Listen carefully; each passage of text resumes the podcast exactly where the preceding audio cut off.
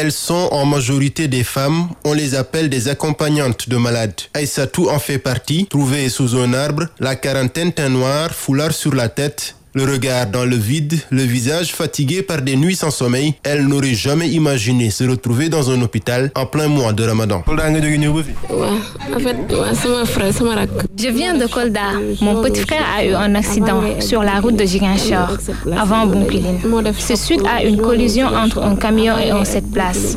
On l'avait amené dans un premier temps à l'hôpital régional de Kolda, mais il n'avait pas le matériel nécessaire pour l'opérer. C'est par la suite que les militaires l'ont amené ici.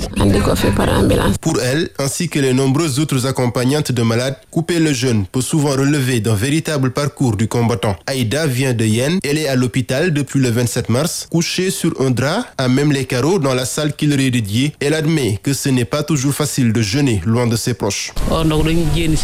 À l'heure de la rupture, nous sortons de l'hôpital pour aller acheter à manger. Il y a une vendeuse de sandwich. Tu achètes et tu reviens manger. Après, tu bois de l'eau et tu pries. Nous dormons sur les chaises. On nous réveille très tôt pour faire le nettoyage de la salle. Dans la journée, nous regardons la télé. On peut nous appeler à tout moment pour acheter des ordonnances pour le malade. Je ne prends pas le rythme. Après le ndogu, je continue jusqu'au lendemain encore. Dans une ambiance stressante où chacune semble livrée à elle-même, ces accompagnantes de malades qui remettent tout entre les de Dieu peuvent souvent compter sur des bonnes volontés qui leur apportent à manger dans ce mois de partage et de solidarité.